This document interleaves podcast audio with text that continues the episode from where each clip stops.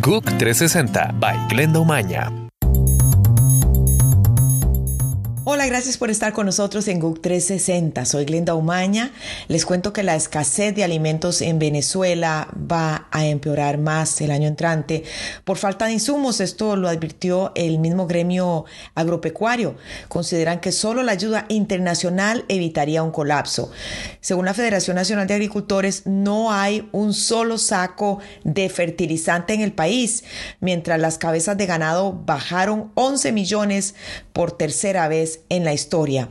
Hoy el sector agroindustrial apenas abastece 30% del consumo venezolano tras aportar 70% en el pasado. Pasamos a Bolivia. El presidente Evo Morales obtuvo vía libre para la reelección indefinida en su cargo, amparado en un fallo del Tribunal Constitucional y pese a que el año pasado un referendo le negó la posibilidad de competir por un cuarto mandato consecutivo.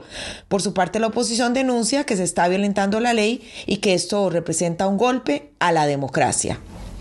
Hoy el Papa Francisco celebró una misa al aire libre delante de unas 150 mil personas que acudieron de todos los rincones de Birmania emocionados por la primera visita de un pontífice. Para asistir algunos tuvieron incluso que dormir en los cementerios de las iglesias. Soy testigo de que la iglesia aquí está viva, dijo el pontífice y se dirigió a la comunidad de católicos que suman unas 700 mil personas en un país de mayoría budista. Hoy el Consejo de Seguridad de la ONU se va a reunir de emergencia para analizar el lanzamiento de un misil intercontinental norcoreano. Corea del Norte tiene prohibido desarrollar misiles y armas con capacidad nuclear, pero Pyongyang argumenta que necesita el arsenal para defenderse de la hostilidad de Estados Unidos. Científicos que investigan el lugar donde se encuentra el presunto sepulcro de Jesús comprobaron que sus materiales de construcción son del siglo IV.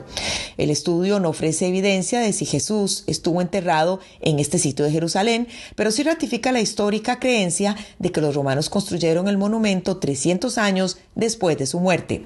Es la primera vez que se realiza este tipo de estudio en el sitio, localizado en lo que hoy es la iglesia del Santo Sepulcro, al interior de un santuario construido después.